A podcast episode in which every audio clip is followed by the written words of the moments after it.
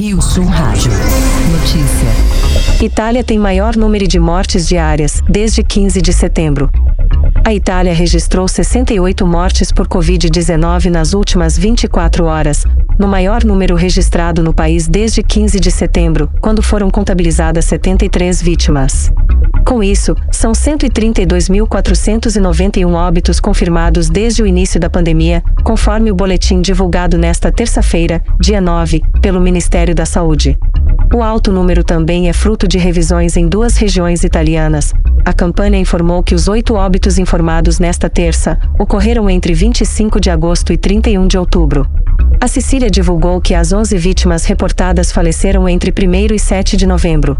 Foram ainda 6.032 novos contágios, elevando para 4.818.705 as infecções desde o início da crise sanitária.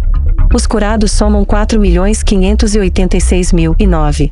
O país também voltou a passar dos 100 mil casos ativos, que descontam curas e mortes com, exatamente, 100.205 pacientes.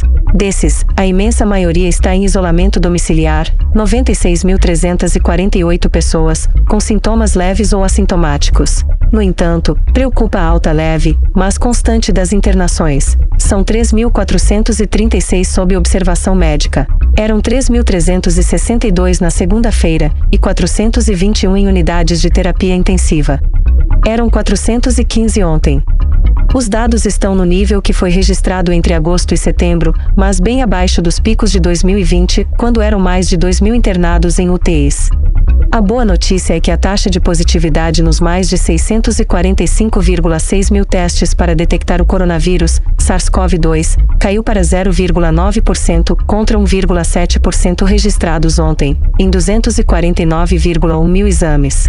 Porém, as médias móveis dos últimos sete dias continuam com a tendência de alta. A de casos foi para 5.810, alta de 59% na comparação com o mesmo dia da semana passada, e a de mortes foi para 47.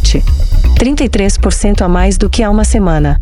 A vacinação segue em ritmo lento, com mais de 83,67% dos cidadãos acima dos 12 anos, com ao menos uma dose e 86,58% com o ciclo completo.